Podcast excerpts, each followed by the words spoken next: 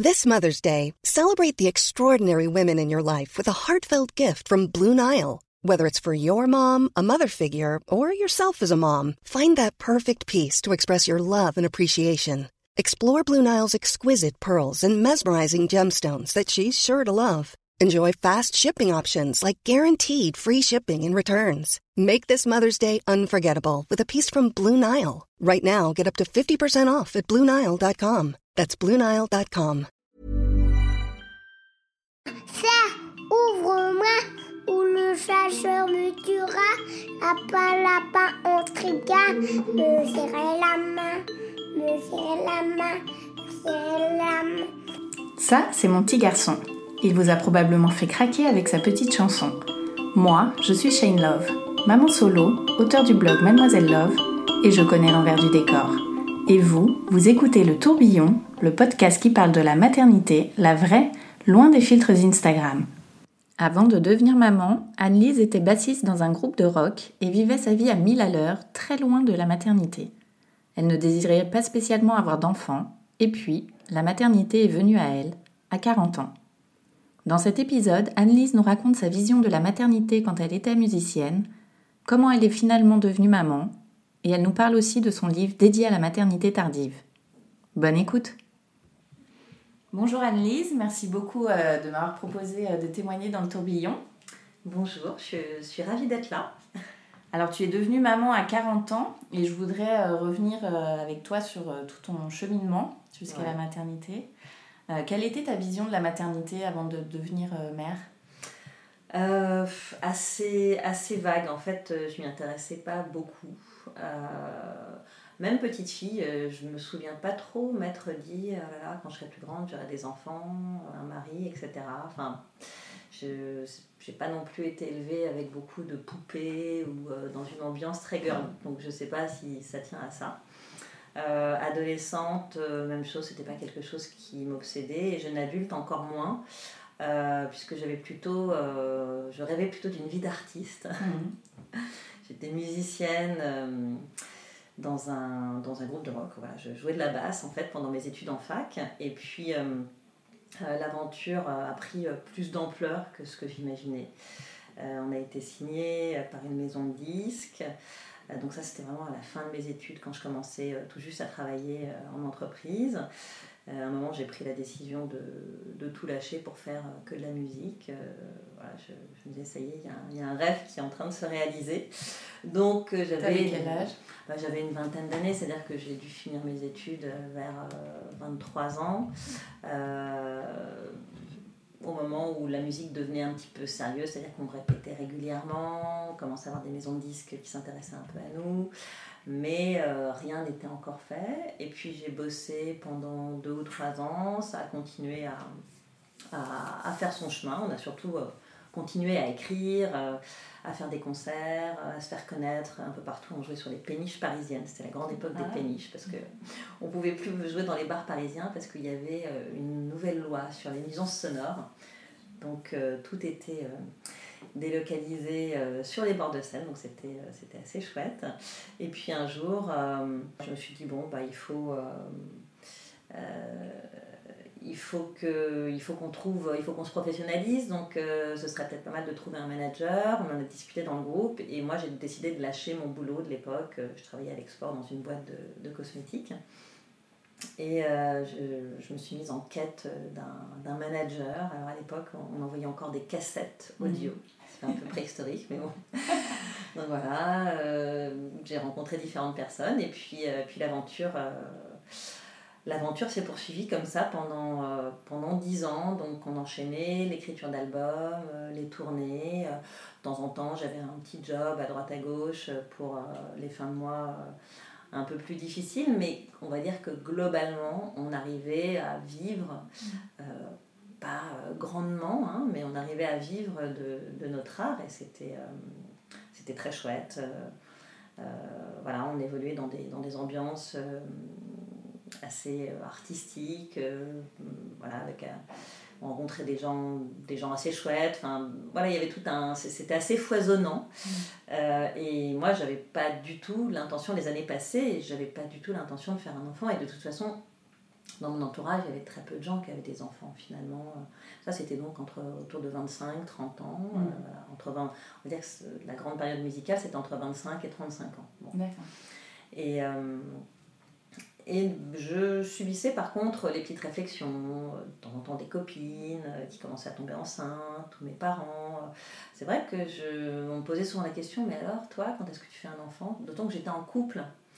Donc, euh, c'est toujours très étrange de ne pas faire d'enfant autour de la trentaine quand on est en couple. Enfin, c'est curieux. En tout cas, à l'époque, ça l'était. Ça peut-être moins aujourd'hui.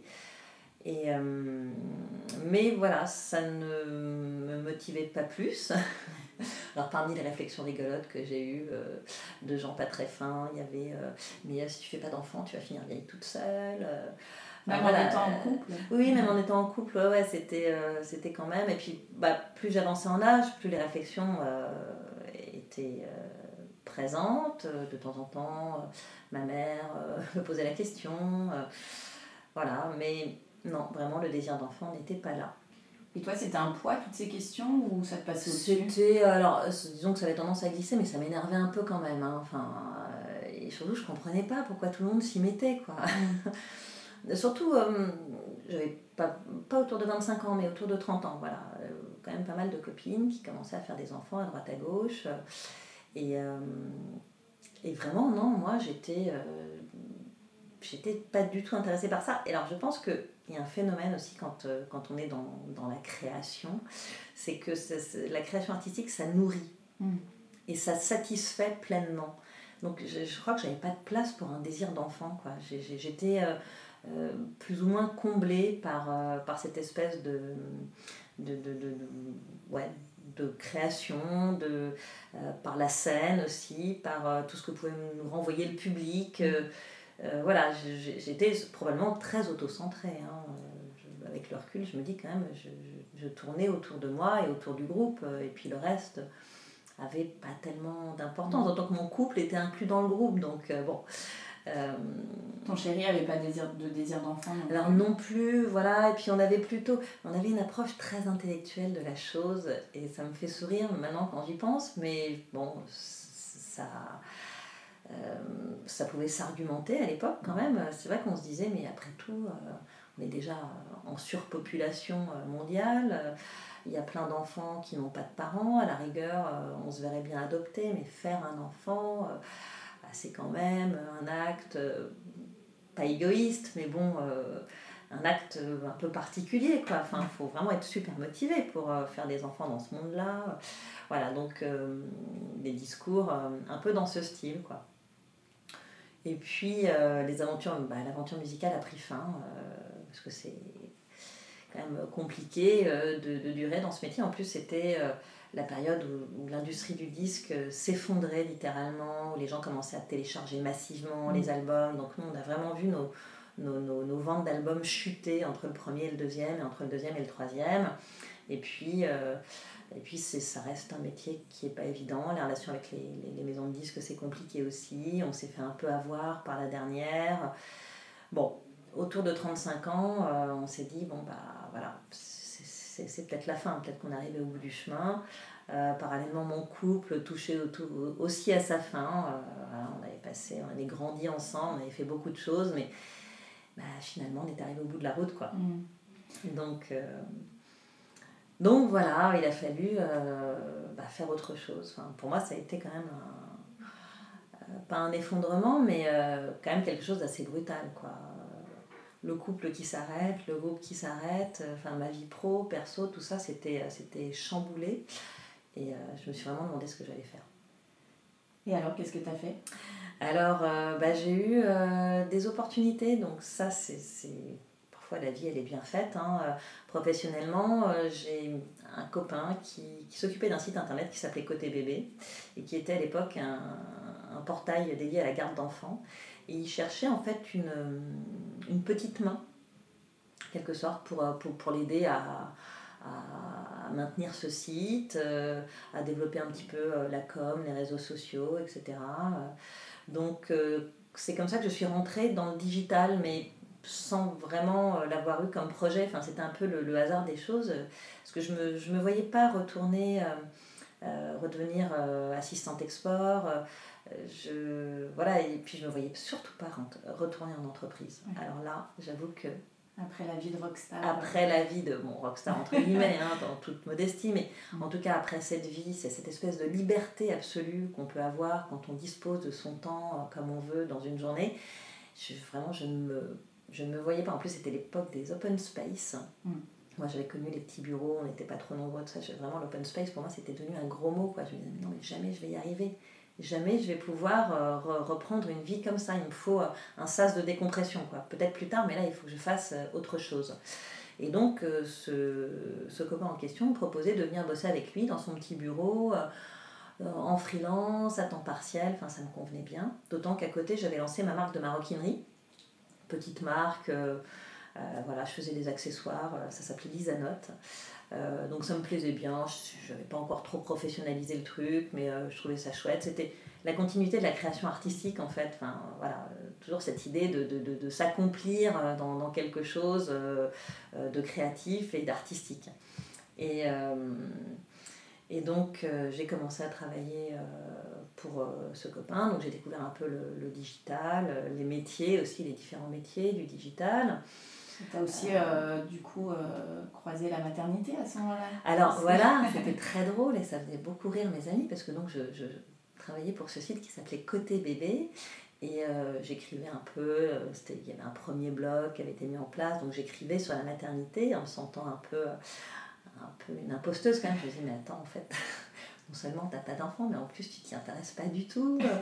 Donc je me rappelle que j'appelais des copines pour, pour avoir des infos, pour être sûre de ne pas dire n'importe quoi. Bon, le, le, gars avec qui je bossais était déjà papa, donc, euh, donc c'était, euh, c'était pratique aussi. Je pouvais valider un certain nombre de choses, mais, euh, mais je le faisais de façon relativement détachée. Mm. Et en même temps, j'engrangeais tout un, tout un tas d'informations sur ouais, quand même la grossesse la maternité, les, les, les, relations avec les enfants, l'éducation, enfin mine de rien, je, je pense que j'ai... Voilà, je me faisais une petite, petite bibliothèque dans la tête déjà. Et puis, euh, et puis en parallèle, donc ça c'était pour ma vie professionnelle, et puis en parallèle, j'ai rencontré euh, un, bah, mon compagnon actuel qui était euh, déjà papa. Donc tu es devenue belle maman Donc je suis devenue belle maman, voilà. Et donc il avait un petit garçon de 3 ans et demi qui s'appelle Thomas. Et, et c'était un couple très fusionnel parce que, bon, la maman était plus ou moins parti à la naissance. Enfin, c'était un peu compliqué. Donc le papa et le, et le petit garçon, il y a une relation très fusionnelle. Et moi, bon, bah, je, la famille recomposée, je savais pas ce que c'était. Enfin, pour moi, c'était normal de que ça se passe bien avec lui, euh, euh, de le prendre un petit peu sous mon aile, de partager des choses. Et, euh, et Thomas m'a vraiment ouvert grand ses bras. Il avait trois ans et demi. Et, voilà, je me souviendrai toujours de la façon dont il m'a accueilli en fait, très naturellement, très spontanément. Je suis vraiment rentrée dans le, dans, dans, le creux, là, dans le nid qu'il formait avec son père, assez facilement. Et puis, euh, bah, on a pris notre temps pour habiter ensemble. Voilà, on a, on a, on a laissé le temps à la relation. Euh. Est-ce que tu t'étais posé des questions, toi, avant euh, de t'installer justement dans cette relation par rapport au fait qu'il soit déjà papa? Pas trop. Pas trop. Je pas trop parce que bah, probablement parce que je, alors j'étais très contente enfin j'étais contente pour mes copines qui devenaient maman mais je, je m'intéressais pas tellement aux enfants je, je, les aimais bien chez les autres je trouvais ça chouette mais bon mon frère était devenu papa donc j'avais des petits neveux quand même que je voyais de temps en temps mais globalement, je ne m'étais pas des masses posé de questions sur euh, la maternité, sur le rapport à l'enfant. Donc ça me paraissait... Euh, euh, enfin, en tout cas, moi, je, je, suis allée dans cette famille recomposée, enfin, je me suis glissée dans, dans, dans, dans le rôle de la belle-maman avec pas mal de naïveté.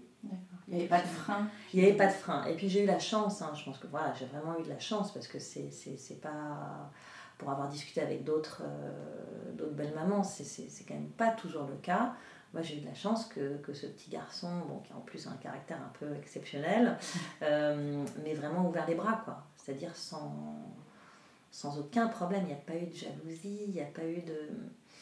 Enfin, voilà, j'ai pas le souvenir de, de, de, quoi que ce soit dans ce, dans ce genre-là. Je rentrais dans sa vie.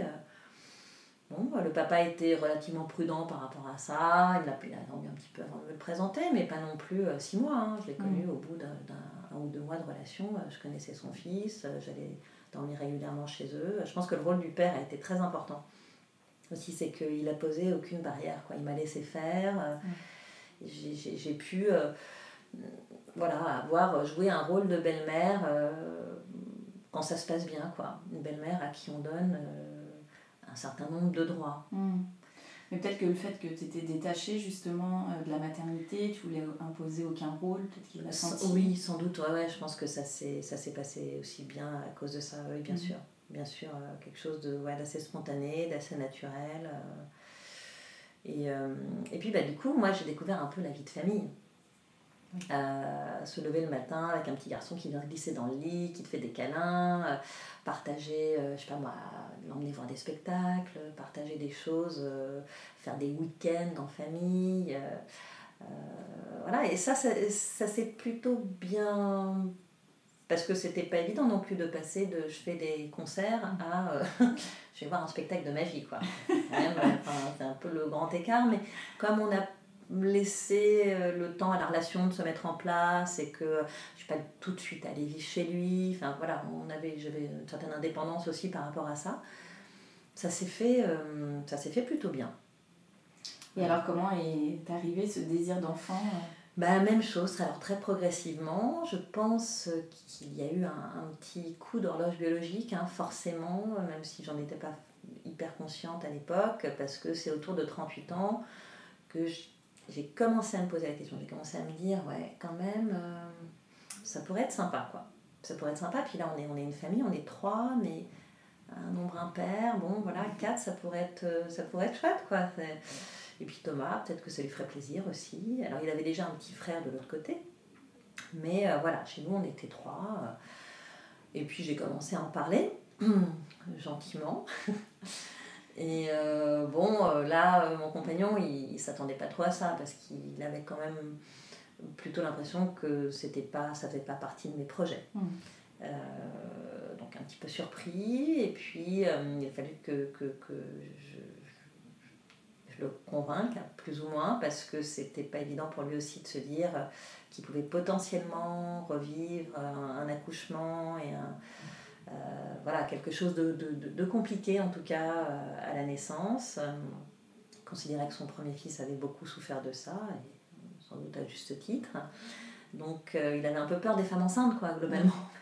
Ouais, mais bon, est-ce que tu vas péter les plombs aussi? En gros, c'était ça, quoi. Je dis, bon, oui, mais alors tu seras, tu iras voir un psy, hein, enfin. Et euh, mais ce que je pouvais complètement comprendre, hein, c'est vraiment le, le chat échaudé qui craint l'eau froide. hein, c'est, euh, Donc, euh, on a pris le temps, on en a discuté, je revenais à la charge régulièrement. euh, et puis à la fin, j'ai mis un petit coup de pression euh, supplémentaire parce que le désir d'enfant commençait quand même à, être plus important chez moi. Je voyais euh, l'âge qui avançait, alors sans être très très renseignée là-dessus, forcément j'avais quand même lu un ou deux trucs. voilà, j'avais entendu parler des grossesses sur le tard, des trucs un peu anxiogènes d'ailleurs, donc bon, je me disais qu'il fallait pas trop tarder. Et puis euh, ça s'est fait, voilà, il m'a dit bah écoute, euh, ok, euh, allons-y. euh, Allons-y, mais t'as intérêt que ce- que ça se passe bien. hein J'avais. euh, en fait, j'ai arrêté la pilule euh, un tout petit peu avant mes 40 ans. D'accord. Donc voilà, donc il y a quand même eu deux ans euh, De négo. de négo, mais pas intense, parce qu'au début, c'était. Voilà, j'avais commencé à en parler, puis euh, j'en reparlais une fois tous les six mois, et puis ça s'est un peu intensifié. euh, voilà, sur, euh, sur la fin, mais. Et voilà, et puis. euh, Et comment s'est passée alors cette, euh, cette première grossesse? Bah bien, alors déjà, bon, j'ai mis une petite année à tomber enceinte. Alors une petite anecdote rigolote, euh, voilà, en rapport avec justement euh, les grossesses et les maternités tardives, c'est que euh, à 40 ans, ma gynéco m'a dit, bon bah clairement, on va pas perdre de temps. Euh, très bien, euh, ça peut marcher, hein, mais ça peut aussi ne pas marcher, je vous le dis tout de suite, puis il peut aussi y avoir euh, un recours à la PMA, enfin voilà. Donc elle m'a pas, elle m'a pas caché les choses. Bon, elle m'a dit ça de façon assez diplomatique, sans, sans, être anxiogène, mais en gros, au bout de six mois, s'il ne se passe rien, vous revenez me voir, on fait les examens, le bilan de fertilité pour votre compagnon, pour vous. oui, c'est. Mais d'ailleurs, c'est assez, c'était assez sérieux de sa part de faire ça. elle a raison à cet âge-là, on n'attend pas. quoi. Donc, au bout de six mois, il ne s'est rien passé. Je suis allée la voir, on a fait la batterie d'examen qui révélait euh, un bilan de fertilité plutôt correct pour l'un et pour l'autre par rapport à nos âges respectifs. Mhm. Et euh, voilà, et puis bah, 3-4 mois se passent encore, je, vais la, je retourne la voir quelques mois avant mes 41 ans. Elle me dit Bon, bah là, écoutez, je vous, je vous fais une petite lettre de recommandation. Vous allez aller voir un de mes confrères, spécialiste de l'insémination artificielle. mais là, clairement, il faut, il faut passer la vitesse supérieure. Et en fait, dans la semaine, je suis tombée enceinte. Ah et, euh, et, ça, j'aime bien le raconter parce que c'est surtout, voilà, si parmi les gens qui nous écoutent, il y a des femmes qui essayent d'être maman parce que c'est quand même un grand classique. Enfin, la force du, du psychologique et euh, la puissance du corps, parce que je pense que mon corps s'est littéralement réveillé. Mm. J'ai dit, oh là là, non, l'insémination artificielle, en tout cas, bon, j'étais vraiment pas renseignée sur la question. Je savais que mon conjoint serait pas super partant moi non plus. Enfin, je savais qu'il fallait se faire des piqûres, tout ça. J'étais pas déchaînée sur. Euh, enfin, voilà, j'avais pas prévu de m'engager là-dedans. Mm. Et, euh, et, voilà, enceinte dans les trois jours. Et quand je suis retournée voir ma gynéco euh, un mois plus tard, elle m'a fait un grand sourire. Et elle m'a dit Ah, j'adore faire des petites lettres, ça marche presque à tous les coups. Voilà, comme quoi le psychologique. Mm. joue un rôle non négligeable voilà, pour tout ce qui est euh, désir d'enfant. Et euh, voilà, et après, moi, bah, j'ai eu une grossesse euh, qui s'est vraiment qui s'est bien passée. Quoi. Le premier truc que je me suis dit, en fait, c'est tu es enceinte, tu n'es pas malade. Et ça, c'est un espèce de mantra que j'ai gardé, mais tout au long de la grossesse. Quoi. Parce que j'avais vu, hein, forcément à 41 ans, j'avais vu des copines euh, qui prenaient 30 kilos, qui mmh. vomissaient pendant 9 mois. Euh, pendant leur accouchement, les sages-femmes leur montaient dessus pour faire sortir le bébé. Enfin, forcément, j'avais quand même entendu quelques discours un peu flippants. Et euh, voilà, et puis j'avais vu quelques grossesses pas top. Donc je m'étais dit, attention, là, tout dit tout ça. toi ça va bien se passer, de toute façon t'es pas malade, t'es juste enceinte, euh, tu vas avoir un gros ventre, euh, tout est normal, tu vas avoir des nausées, tu seras fatiguée. Euh, j'avais même imaginé des problèmes de dos, de circulation, enfin voilà, j'étais prête à peu près à tout vivre. Et au final, bah, globalement, ça s'est bien passé. J'ai eu des nausées, j'ai eu des insomnies, mais ni plus ni moins que les autres. Mmh. J'étais plutôt en forme. J'ai pris euh, peu de poids, j'avais tout dans le ventre, j'ai pu faire du, du sport jusqu'au bout. Enfin, vraiment une grossesse euh, normale, quoi. Et d'ailleurs, j'ai pas eu de suivi particulier. C'est ce que j'allais te demander. Ouais, bah non, un, équerre, en fait, il, voilà, il surveillait la prise de poids. Non, non, bah tout va bien. Écoutez, euh, non, non, j'ai pas fait d'échographie ou de prise de sang. Ou de... Non, j'ai fait le diabète gestationnel comme tout le monde. Mm. Je me souviens juste que le taux pour le diabète gestationnel était un peu abaissé pour les, pour les mamans euh, quadras.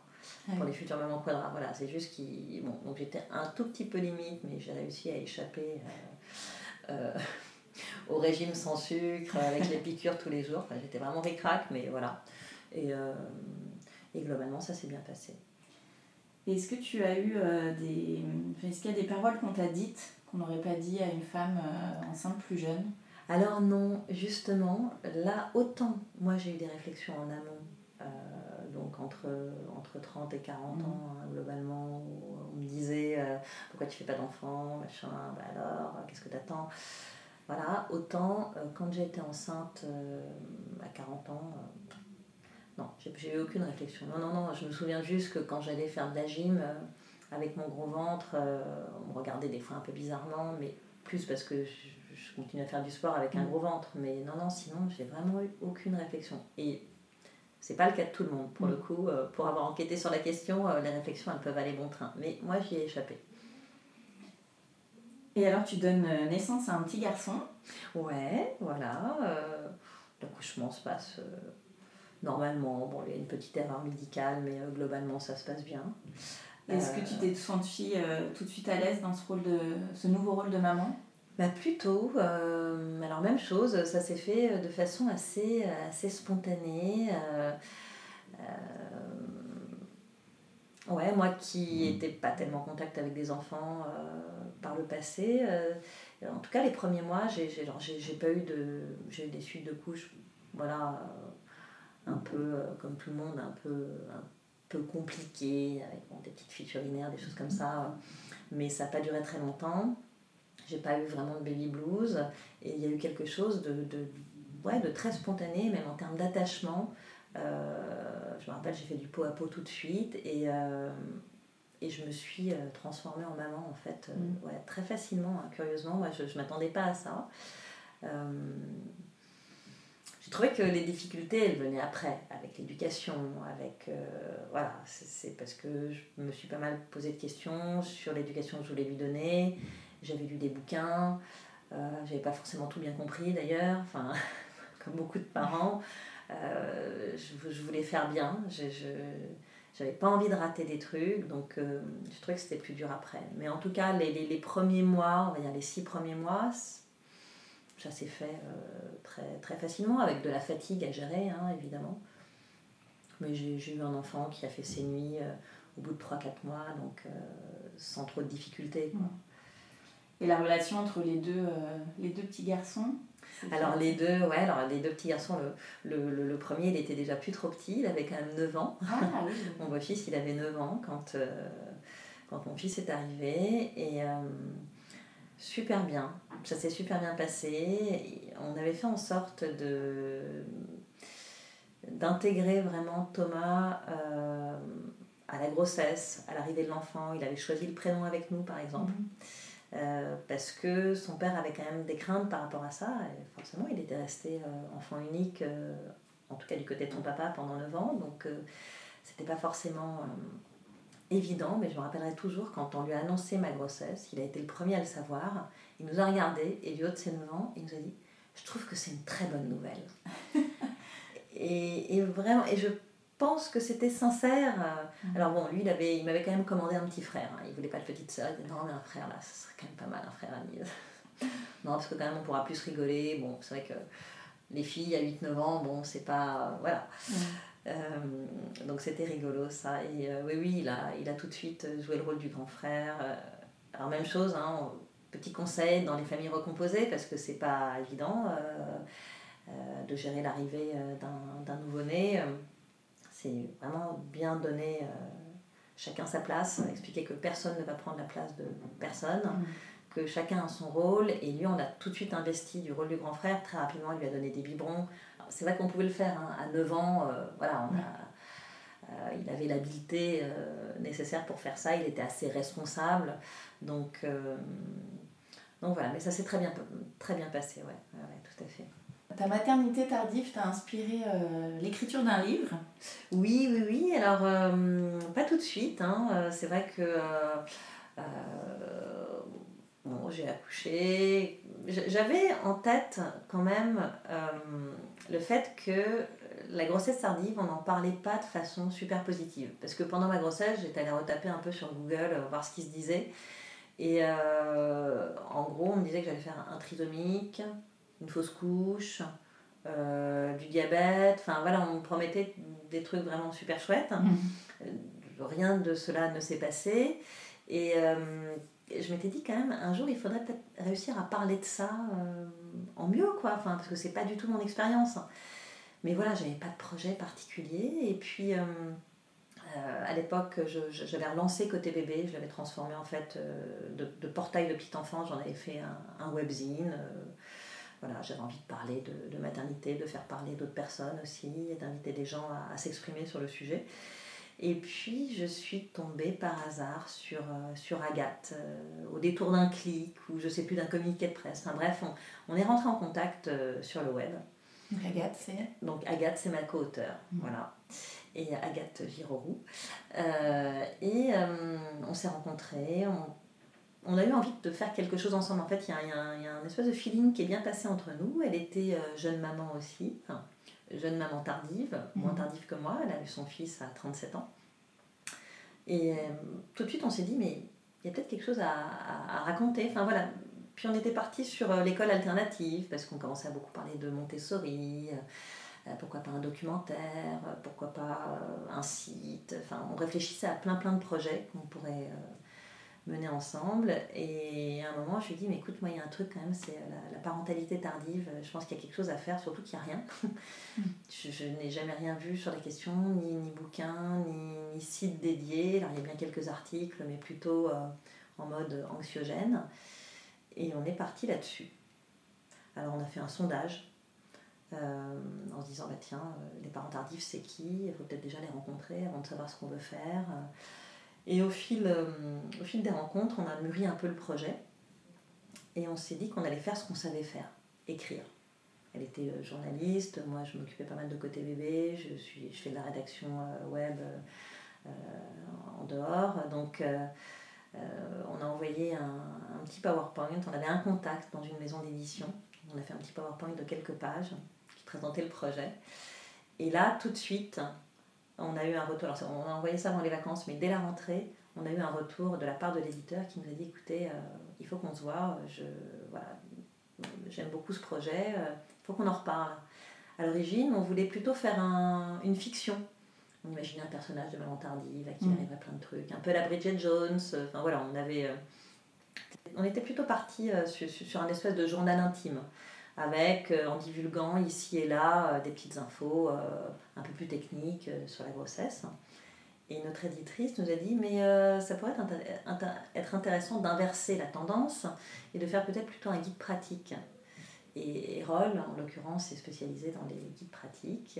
Et on s'est dit, bah ouais, très bonne idée. Très bonne idée. Du coup, on est parti plutôt sur du, du, journalisme d'enquête, c'est-à-dire qu'on a été rencontrer des parents tardifs, beaucoup de professionnels aussi, parce qu'on avait évidemment notre expérience, à toutes les deux, euh, chacune différente d'ailleurs, mais il nous semblait euh, éminemment important d'aller voir ce qui se passait chez les autres, parce mmh. qu'on n'avait pas, on savait pas vraiment qui étaient ces parents tardifs. Bon, on avait chacune notre profil, mais euh, justement en allant enquêter, on s'est aperçu qu'il y avait bah, effectivement euh, les working girls, les mamans solo, euh, les couples lesbiens qui arrivent souvent à la parentalité, qui acceptent souvent plus tardivement la parentalité, les couples homo, les familles recomposées, les couples plus classiques qui décident d'en faire un petit dernier.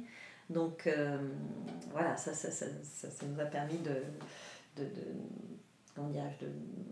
d'avoir une vision un peu, plus, un peu plus globale de qui étaient ces parents tardifs. Ensuite, on a été voir les professionnels qu'il n'était pas question d'avoir un discours euh, euh, voilà, qui, qui, qui, qui, ne reposerait que sur du ressenti. L'idée, c'était quand même de, de, de, valider aussi euh, un mm. certain nombre d'informations et puis d'avoir de, tenir un discours surtout très juste par rapport à la parentalité tardive. Avec, bien sûr, l'idée étant de déculpabiliser, de décomplexer et de porter un regard positif mais avec quand même l'appui des professionnels et, et un discours euh, qui pouvait être entendu par des médecins. Mmh. D'ailleurs, dans ce livre, tu expliques que les maternités tardives ont toujours existé, notamment parce qu'il n'y avait pas de moyens de contraception euh, avant. Et aujourd'hui, euh, les raisons donc, sont diverses, tu les as mm. évoquées, mais on en fait tout, un, tout un cas en fait. De... Oui, alors de moins en moins quand même, mais oui, c'est vrai. Moi, alors, moi, il se trouve qu'à Necker, j'ai été suivie de façon euh, tout à fait classique, mais euh, pour avoir parlé avec beaucoup de mamans euh, qui ont été donc qui ont eu des grossesses tardives, c'est pas le cas partout. Hein. C'est-à-dire que on, on a vraiment, il y a des gens qu'on terrorise. Il y a, y a, des femmes qui sont littéralement terrorisées par le corps médical parce qu'elles ont, elles sont enceintes à 39 ou 40 ans. Et nous ne parlons pas de celles qui sont enceintes à 45 ans. Voilà. D'ailleurs, on appelle ça les maternités euh, gériatriques. Oui, c'est très joli. Hein. Donc, et en fait, voilà, quand on interviewe vraiment les médecins, en tout cas les, spécialistes de la, de la grossesse tardive, c'est pas du tout le discours qu'ils tiennent. Ils disent, non, attendez, euh, bon, au-delà de 45 ans, c'est un peu plus compliqué, c'est clair, mais une grossesse autour de 40 ans, aujourd'hui, c'est quelque chose qui se gère très bien et finalement, les risques sont minimes. Bien sûr, ils augmentent, bien sûr, il y a un peu plus de trisomie, bien sûr, il y a plus de diabète gestationnel ou d'hypertension, mais ça reste, on parle de chiffres qui restent infimes. Mhm. Donc ça, c'est important de, de, le rappeler. Et qu'est-ce qui est important pour toi? Quel message tu veux faire passer euh, à travers ce livre? Euh, bah, Il y a plusieurs choses. alors, de par mon expérience, moi, ce que j'aimerais dire aux, aux jeunes femmes d'aujourd'hui, c'est de ne pas, de pas céder à la pression sociale parce qu'il y a quand même une vraie pression sociale par rapport à ça, de pas non plus laisser trop filer le temps. Évidemment, l'idée c'est pas de dire allez hop, on fait toutes des bébés euh, après 40 ans, non, parce que c'est pas toujours possible. Euh, mm. euh, bon, voilà, y a, on peut être amené à recours à un parcours de PMA, etc. Voilà, ça, peut être compliqué, mais moi en tout cas, j'avais, je m'étais dit voilà, je préfère prendre le risque de ne pas faire d'enfant plutôt que d'en faire un à contre-coeur. Ou parce qu'on m'aura dit, mais attends, vas-y, fais un enfant, c'est l'âge, c'est maintenant, etc. Donc euh, voilà, moi j'ai un, petit message à faire passer quand même par rapport à cette pression sociale. C'est essayer de s'en dégager et, s'offrir le luxe d'y résister. Mm. Voilà, si, si, si, on peut. Euh, après, si on a envie de faire un enfant euh, à 25 ans, il faut y aller, quoi. Évidemment. Et puis le, le deuxième message, c'est effectivement de déculpabiliser euh, bah, les hommes et les femmes qui, qui, qui, accèdent à la parentalité tardive euh, par choix ou pas, parce que c'est pas toujours un choix. Il y a des gens qui essayent de faire un enfant à 30 ans et qui deviennent parents à 40 ans. Mm. Et, euh, et, et, de pas vivre ça mal, de pas se dire que on va pas être là tout le temps pour son enfant, de ne de, de pas culpabiliser par rapport à, ce, à cette histoire, parce que chacun son histoire. Et alors, comment tu vis ta maternité tardive? Est-ce que tu as des notes, euh, enfin des points positifs et euh, d'autres euh, points négatifs au quotidien? Oui, bien sûr, bien sûr. alors, il y a la fatigue. C'est vrai que la fatigue, elle est, elle est là tout le temps. Elle n'est pas là juste les trois premiers mois mm. quand il n'arrive pas à faire ses nuits. la fatigue, elle, elle s'amplifie au fil des années. Donc, j'ai 46 ans aujourd'hui. J'ai un petit garçon de 4 ans et demi c'est pas évident tous les jours, mais j'essaye de me maintenir en forme. je pense qu'on est nombreux d'ailleurs dans cette situation, euh, les parents tardifs, à essayer à faire attention à soi, continuer à faire du sport, voilà, essayer de se maintenir pour, euh, pour continuer à assurer au quotidien. Euh, mais malgré tout ça, la fatigue est là, c'est certain. après, les points positifs, je dirais que c'est peut-être un certain recul par rapport à la vie. Euh, je pense que moi, ça m'a aidé à vivre ma grossesse, le fait d'être plus âgée. À 30 ans, je n'aurais peut-être pas euh, vécu cette grossesse euh, en prenant autant de recul. J'aurais peut-être pris plus à cœur les, tous les petits mots du quotidien. voilà, et puis même pour l'éducation, pour éduquer son enfant au quotidien, oui, ça donne on a aussi un petit peu plus d'expérience de la vie, on va peut-être moins s'inquiéter euh, et, et, aussi euh, s'engager pleinement dans cette éducation. Moi, je n'aurai pas d'autres enfants, donc euh, j'ai envie de profiter de, de, de chaque étape de la vie de mon fils. donc c'est vrai que je, je, lui consacre du temps. Oui, tu me parlais de l'hyperparentalité. Oui, tout à fait. Alors ça, c'est un truc auquel il faut, il faut faire attention, c'est vrai. Alors ça ne concerne pas que les parents tardifs, hein. c'est une tendance un petit peu globale qu'on observe aujourd'hui. Euh, en tout cas dans les pays euh, industrialisés, c'est qu'on mise beaucoup sur ses enfants. On a tendance à avoir des attentes importante vis-à-vis de ses enfants et vis-à-vis de soi-même. Mm. Et bon, les, les, les psys expliquent qu'au bout d'un moment, ça peut créer de la souffrance. Donc il faut, il faut être euh, effectivement attentif à ça. Euh, voilà, être, réussir à s'engager dans l'éducation de son, enfant sans, tomber dans l'hyperparentalité. Voilà, parents engagés, hyper-parents, il y a, y a y a une, frontière qui est un petit peu, un peu ténue là et voilà, il faut, c'est, pas évident au quotidien moi, j'essaye de, de, faire en sorte que ça ne se produise pas, mais euh, j'y arrive pas toujours. Euh. Et puis, euh, puis en dehors de ça, oui, essayer de ne pas, de pas trop jouer les parents parfaits. Mm. Ça, c'est pas, c'est pas facile quand on, veut, quand, quand, on veut tout faire bien, quand on ne veut rater aucune étape. parfois, c'est, un peu compliqué. Donc, ne pas oublier de déculpabiliser régulièrement, de dire qu'on peut rater des choses, que c'est pas grave. Quoi on va pas traumatiser son enfant. Est-ce que tu as déjà regretté de ne pas avoir fait ton enfant plus jeune? Alors, le seul petit regret que je pourrais avoir, euh, si par exemple je m'étais mise à 38 ans, j'en aurais peut-être fait deux. Voilà. C'est ce que je me dis. Après, peut-être que non. Hein. Mais c'est voilà, à, 40, euh, à 46 ans, je ne me vois pas refaire un enfant. Et c'est vrai que même autour de 43, 44 ans, je ne me suis pas tellement reposé la question parce que j'avais peur d'être trop fatiguée en ayant déjà un enfant, vivre une grossesse tardive en ayant déjà un enfant, je ne le sentais pas. Mm. Voilà. Mais c'est très personnel hein, parce que je, je, croise de nombreux parents qui, qui, ont tenté le coup et pour qui ça se passe très bien. Moi, à titre personnel, je ne me sentais pas de faire ça. Et puis, j'ai aussi mon beau-fils, donc qui a 14 ans aujourd'hui, euh, qui demande aussi de l'attention. Et c'est vrai que j'ai quand même assez souvent le sentiment d'avoir deux enfants, même s'il n'est pas là à plein temps. Et un troisième, je me demandais aussi si j'allais pouvoir consacrer du temps à tout le monde. Hmm. Voilà, je ne suis pas certaine de ça. Donc là, la situation actuelle me convient. Mon fils est un grand frère, un grand demi-frère. Bon, bah voilà, il aurait peut-être aimé avoir une petite sœur aussi, je ne sais pas, mais c'est déjà pas mal. Et alors, qu'est-ce que ça a changé pour toi, la maternité? Euh, bah, Ça a changé euh, mon quotidien, évidemment. Euh, moins de temps pour soi. Mais voilà un point intéressant. moi qui étais, donc comme je le disais, quand même forcément assez centrée sur moi-même euh, les années euh, qui ont précédé cette grossesse, euh, j'ai réussi à me décentrer hyper facilement. Et je ne pensais pas que ce serait aussi simple. Alors, bien sûr, hein, j'aimerais. je vais beaucoup moins au cinéma, je vais moins dans les musées. Enfin, je, bon, je vois mes amis, mais pas autant que je le souhaiterais. J'ai quand même cette sensation de faire un, un petit sacrifice, mais ça ne me pèse pas plus que ça en fait.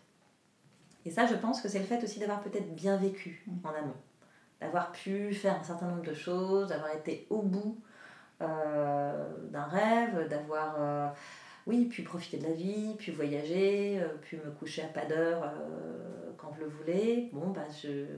finalement, faire le deuil de tout ça, ça, a été relativement simple. On va passer aux petites questions de fin d'épisode. Alors, c'est quoi pour toi être une maman parisienne? Euh, courir dans le métro. je prends beaucoup le métro. Quel est ton endroit kids-friendly préféré à Paris? Euh, Alors, euh, il y en a plusieurs. J'aime bien les 400 coups à la Cinémathèque près de Bercy, dans le 12e. Je trouve que c'est un resto sympa, il y a un petit coin pour jouer. J'aimais bien, mais je crois que ça a fermé, Happy Family mm. à Beaubourg trouvais ça assez sympa, j'y étais allée de temps en temps. Euh, et puis j'aimais bien, en fait j'aimais bien les endroits qui ont fermé, j'aimais bien Cowork Crèche. Ah. Euh, j'ai trouvé que c'était chouette, euh, j'avais rencontré la fondatrice, j'étais allée y passer quelques temps, je trouvais que c'était assez sympa. Voilà, et puis bah, sinon, non, j'ai pas vraiment d'endroit kids friendly attitré. Je trouve que Paris finalement est relativement kids friendly. Enfin, en tout cas, il y a beaucoup de choses à faire pour les enfants beaucoup d'expos, beaucoup d'activités. Euh, euh, enfin voilà, en plus relativement abordable finalement. Euh, donc je sais pas, pour moi Paris est relativement kid friendly. Et quels sont tes projets rien que pour toi et ceux prévus en famille? Alors, moi j'aime bien régulièrement, j'essaie de faire ça une à deux fois, une à deux fois par an, me faire une petite retraite de yoga. Mmh. Voilà, ça c'est mes petits plaisirs euh, personnels. Je pars euh, entre 3 et 4 jours euh, avec d'autres yogis pour, pour méditer, pour faire du yoga, pour rigoler entre filles aussi. Et puis les projets en famille, il y en a un qu'on aimerait bien réaliser, mais bon, c'est un peu compromis pour l'instant. ce serait de partir vivre à Bordeaux. Ah. On aimerait bien quitter Paris, même si on aime beaucoup cette ville on a envie d'aller voir ailleurs euh, ce qui s'y passe. Voilà. Merci beaucoup Annelise. Merci. Un grand merci à tous d'avoir écouté le tourbillon. Et vous le savez, si ce podcast vous plaît, n'hésitez pas à en parler autour de vous et à lui mettre plein d'étoiles sur iTunes. Pour échanger sur le sujet abordé avec Anne-Lise, je vous invite à retrouver la photo de l'épisode 27 sur Instagram grâce au hashtag le tourbillon podcast et à laisser vos commentaires. À très vite pour un nouvel épisode.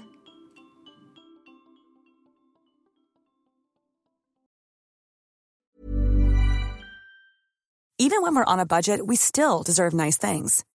Quince is a place to scoop up stunning high-end goods for 50 to 80% less than similar brands. They have buttery soft cashmere sweaters starting at $50, luxurious Italian leather bags, and so much more. Plus, Quince only works with factories that use safe, ethical, and responsible manufacturing. Get the high-end goods you'll love without the high price tag with Quince. Go to quince.com/style for free shipping and 365-day returns.